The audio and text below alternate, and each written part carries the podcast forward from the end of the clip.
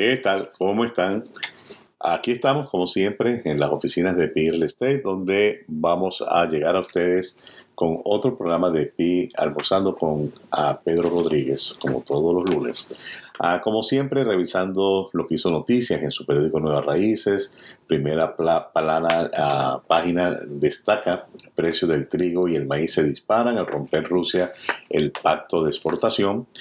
El TPS nuevamente en riesgo. Ah, llega al pico la tasa de interés, pero los efectos están por venir.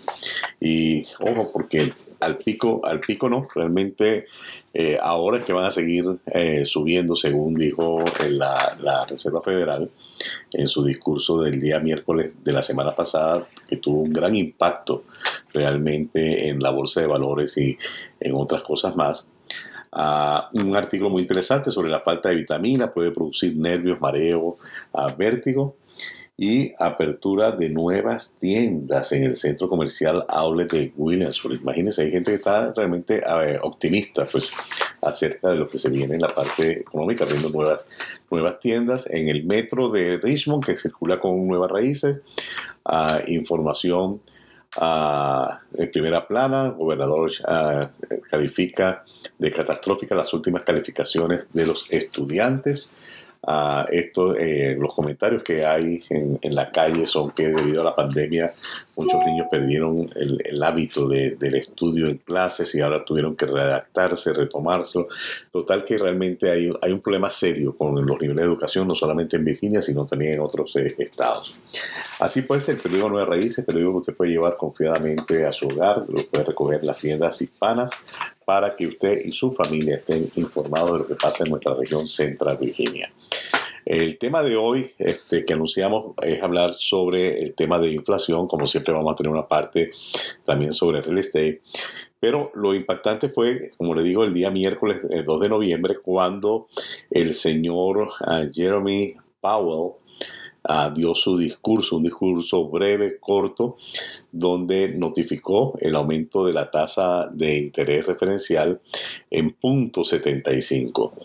Esos minutos que, de discurso inmediatamente trajeron golpes en, la bolsa y estos golpes pues hicieron que algunas de las personas de de muchos recursos, mucho dinero en los Estados Unidos, eh, por ese discurso perdieran uh, billones en, en, inglés, que significa mil millones. Eh, por ejemplo, el señor Musk, que es el dueño de Tesla y ahora dueño de Twitter, perdió 9 mil millones de dólares en ese abrir y cerrar de discurso, por así decirlo, un breve discurso que le trajo una pérdida inmediata de 9 mil millones a este señor, mientras que el dueño de Amazon una pérdida de 4.8, o sea, 4 mil 800 mil millones de dólares, y ah, algunos otros ya eh, no tan significantes como estos dos grandes, ah, Bill Gates y otros más, perdieron 2 mil millones. Eh, realmente, ¿por qué se dan esta, estas cuestiones? Porque se dan estos, estos anuncios uh, subiendo la tasa de interés. Subir la tasa de interés implica o hace que uno piense que va a disminuir el consumo y al disminuir el consumo obviamente empieza a haber toda una cadena de, de eventos. Ahora, ¿Ha resultado realmente estos aumentos de la tasa referencial de interés en, parar la inflación? Ah, no lo vemos todavía. Vemos todavía precios cabalgantes, vemos todavía mucho dinero en la calle.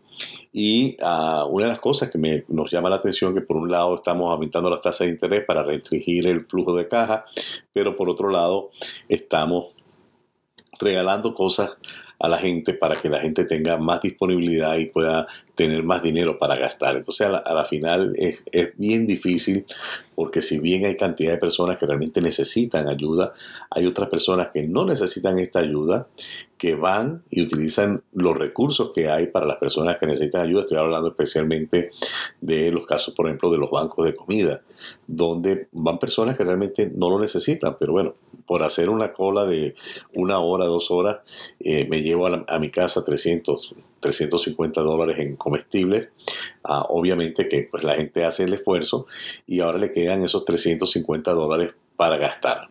ese dinero que quedó va entonces a la economía, va a las tiendas, compran bienes, servicios y a la final realmente seguimos empujando de una manera u otra la parte inflacionaria. Eh, por supuesto que esta ah, medida de aumentar 0.75 puntos en, el, ah, en, las tasas inmediatamente también repercutió en lo que es el mercado de real estate, aumento de las tasas de las tarjetas de crédito, aumento de las tasas para la compra de carros, y usted pare de contar. Entonces, ¿qué es lo que pasa cuando se toman estas decisiones? ¿Qué es lo que se está buscando? Se está buscando que llegue el momento que la gente no tiene acceso al crédito para comprar bienes y servicios. Entonces se frenan las compras. Al frenar las compras, lo que pasa inmediatamente es que eh, los, por ejemplo, los concesionarios, las empresas empiezan a bajar los intereses o poner ofertas para captar clientes. Ah, una vez que empieza este proceso, eh, las empresas se empiezan a afectar porque obviamente no tienen los ingresos que venían teniendo, empiezan también los despidos.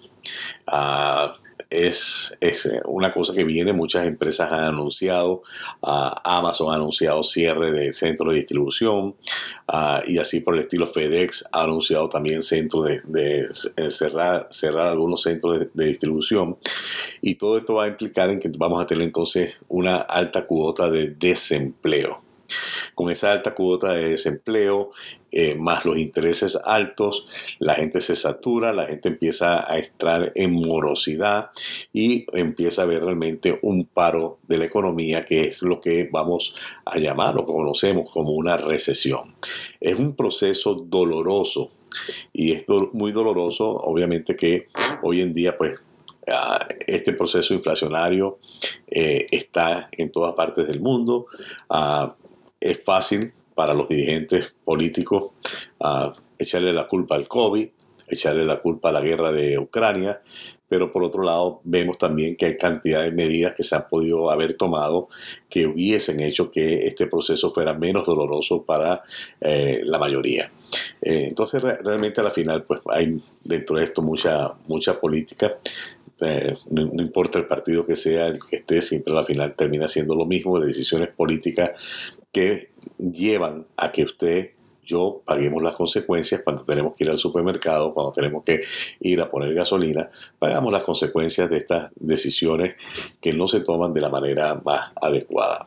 Total que entonces la Reserva Federal está resuelta a bajar la inflación. Su herramienta es subir los intereses uh, y eh, de una vez dijeron que no se iba a quedar ahí, o sea que en este año todavía se puede ver otro aumento de la tasa, no quizás igual, a lo mejor no el punto 75, pero por lo menos un punto 5. Y el próximo año también hay que seguir esperando estos aumentos hasta que logren controlar uh, la inflación.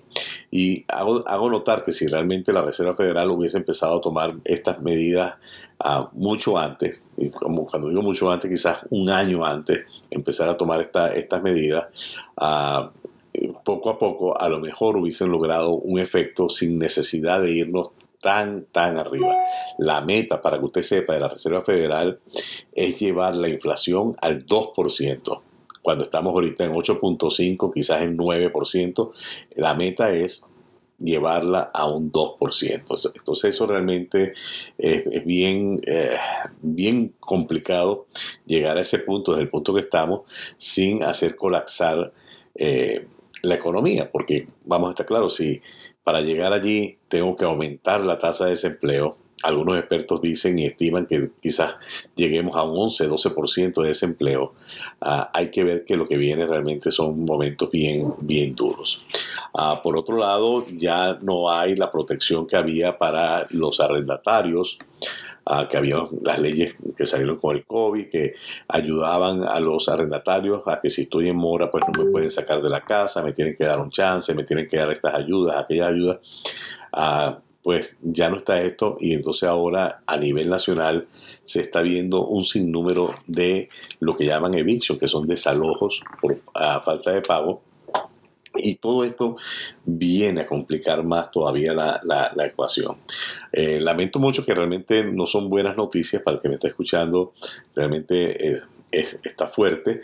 ah, el tema, pero sí definitivamente tenemos que ver cómo nos preparamos ante esto. Una de las recomendaciones es, en preparación a una recesión, tratar de pagar todas las cuentas que usted tenga en altos intereses, cuentas de tarjeta de crédito, esos intereses están prohibitivos tratar, de, poner esas tarjetas al mínimo, ah, de no endeudarse, no sacar ninguna, ninguna cuenta innecesaria nueva. Ah, si su carrito pues está viejito, está feito, tratar de alargarlo un poco. Este, es posible que sí, van, a bajar de precio, pero van a bajar de precio, pero los intereses están subiendo. Entonces al final usted compra bajo precio, pero con altos intereses y quizás el pago va a ser mayor que el que tiene ahorita. Más sin embargo, un detalle que usted tiene que tener en cuenta es que si usted compra cuando empiece a bajar el precio, que eso todavía, por ejemplo, en el mercado inmobiliario no está sucediendo, está sucediendo que se mantiene, que compramos en el precio de lista, que no tenemos que dar mucha cantidad arriba, a lo mejor solamente 3 mil, 4 mil dólares si nos interesa mucho la propiedad. Pero el punto es que si usted compra en este momento con los precios altos y los intereses altos, cuando venga una bajada de intereses, que en el tiempo va a pasar, no sabemos si en dos años, tres años, cuatro años, pero cuando eso pase, si usted compró muy caro, usted no va a poder refinanciar su propiedad porque las propiedades van a bajar de precio. Algunos expertos en la materia informan que o predicen que pueden ser ah, rebajas que pueden ir entre un 10% y 20% de los precios actuales.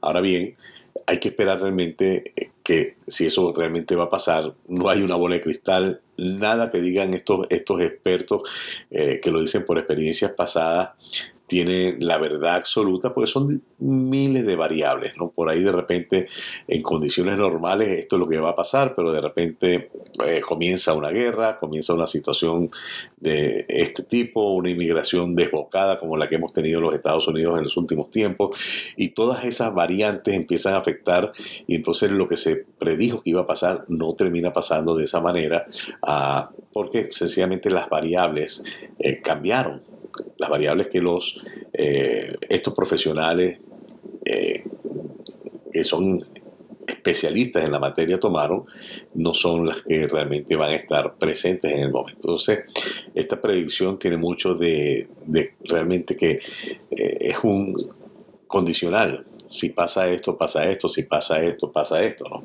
Entonces en el mercado inmobiliario es, posible definitivamente una caída de precios de las, de las propiedades, ah, los intereses van a seguir subiendo y ahí es como una balanza, ¿no? O sea, ¿en qué momento, cuál es mi momento de comprar? ¿Es ahora? ¿Es mañana? ¿O tengo que aguantarme? ¿O definitivamente comprar no es para mí, me voy a quedar en una casa alquilada? Eso realmente cada caso es único y como siempre lo decimos aquí en este micrófono, siempre hay que revisar su caso de manera individual. No se deje llevar por gente que sencillamente generaliza, usted puede, usted tiene, no. Realmente cada caso es individual y de esa manera hay que analizarlo para que usted tenga la información adecuada antes de tomar una decisión tan importante. Ah, para algunos clientes de esta oficina ha sido el momento. Este es un momento en que realmente pueden comprar. Hay condiciones únicas, pese a que los intereses están altos. Eh, eh, es el momento de ellos de comprar, de sustituir el pago de una renta por un pago de una hipoteca. Ah, y todavía quizás en, un margen de precio en el cual van a poder defenderse, están entrando con buen down payment, diferentes cosas, pero una vez más, como yo le digo, cada caso es único y eh, usted puede contactar a P Real Estate para sentarse y analizar conjuntamente su caso con la intervención obviamente de eh, lenders que trabajan para, para, nuestros clientes, que podemos consultar, que podemos llamar y que nos van a dar también su opinión ah, de lo que representa el mercado y de cuáles son las oportunidades actuales que la persona tiene. Hay personas que, por ejemplo, su mejor oportunidad es ahorita, pese a que los intereses están altos, y es sencillamente porque están presentando eh, excelente ingreso o porque han tomado la decisión que van a dejar de trabajar como empleados para trabajar por cuenta propia y saben que para comprar una propiedad les conviene mucho más hacerlo mientras que todavía estén trabajando como empleados. Son situaciones de situaciones, como les digo, cada caso es único y de esa manera realmente tenemos que verlo. Entonces, ¿qué es lo ideal? Si yo no voy a comprar ahorita, es irme preparando, entonces estar preparado para... Ah, eh, pagar, si supongamos los intereses siguen subiendo, yo quiero estar preparado para por lo menos pagar durante los próximos tres años, cinco años, a lo mejor mensualidades con los intereses altos, eh, sabiendo que en ese periodo entre tres y cinco años va a haber una bajada de intereses y entonces voy a poderla aprovechar, para lo cual tengo que mantener mi crédito impecable hacer mis pagos a tiempo, no meterme en más deudas de lo lógico y de lo que normalmente estiman los bancos que debe ser mi deuda. Uh, una buena manera es pensar que entre la casa, carro y diferentes cosas usted no pague más del 45% de su ingreso. Uh, en lo posible ir disminuyendo las deudas eh, aumentar su poder de compra. En la medida que usted disminuye sus deudas y usted no tiene que hacer eh, pagos mensuales, su poder de compra va a aumentar.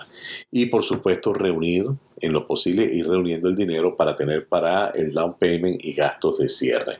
Aunque es muy posible que en el futuro en el mercado, un mercado cambiante donde va a haber más, eh, más, propiedades, va a haber mayor inventario, es muy posible que empecemos también a tener situaciones en las cuales ah, podamos negociar que de repente el vendedor nos ayude con parte de los gastos de cierre. Entonces, todas esas cosas son variantes que tenemos que analizar. Ah, como les digo siempre, pues yo les invito a que nos dé esa llamada para una reunión privada, personal y poder hablar de este, de este tema. Eh, de está decirlo, cuando usted habla con nosotros en Peer Estate, usted está viendo el, el, el, tema de diferentes puntos, no solamente desde el punto de vista de quiero una casa, cuántos cuartos, cuántos baños, sino que nosotros estamos poniendo nuestra experiencia para que usted eh, pueda hacer un análisis tanto de la parte financiera, usted analice su parte financiera y aquí es la parte más importante, porque muchas veces si yo voy, por ejemplo, a, al banco. Yo voy a mi banco, eh, uno de los bancos que utilizo, que, es Wells Fargo, y me siento para que me hagan un análisis de crédito. Ellos van a poner el crédito y se van a dar cuenta que yo estoy pagando un carro, que estoy pagando una casa, que pago tarjetas de crédito y van a sumar lo que yo pago mensualmente y van a decir, bueno, esto representa un tanto por ciento de su ingreso. Por lo tanto, nosotros le podemos prestar para que usted pague una casa hasta este monto. Pero el banco en ningún momento me pregunta si yo tengo obligaciones, eh, por ejemplo, si yo envío dinero a mis familiares, si mando dinero a mis padres eh, fuera de los Estados Unidos. Esa información no está en el reporte de crédito. Hay mucha información que no está allí. Eh, información, por ejemplo, cuánto pago yo del cable, que tengo el servicio Super Plus con 129 mil canales, esa información tampoco está allí. Si soy una persona que me gusta mi casa muy fría o muy caliente, dependiendo del season, y pago exageradamente 500, 600 dólares mensuales de, de energía eléctrica, tampoco esa información va a estar allí. Entonces, a la final, el que sabe los números es usted. El que tiene los números reales es usted. Indistintamente de lo que le pueda decir un banco, usted tiene que hacer su propio análisis, hacer su presupuesto para que usted, cuando toma una decisión, usted lo está tomando a sabienda de dónde usted está parado. Y en esa parte que nosotros le ayudamos a ver las cosas de manera objetiva para que usted pueda realmente tomar su decisión. Ah, es todo por el día de hoy. Se nos acaba el tiempo y no me queda más que invitarles a el próximo lunes cuando estaremos nuevamente aquí almorzando con Pedro Rodríguez. Gracias por estar ahí.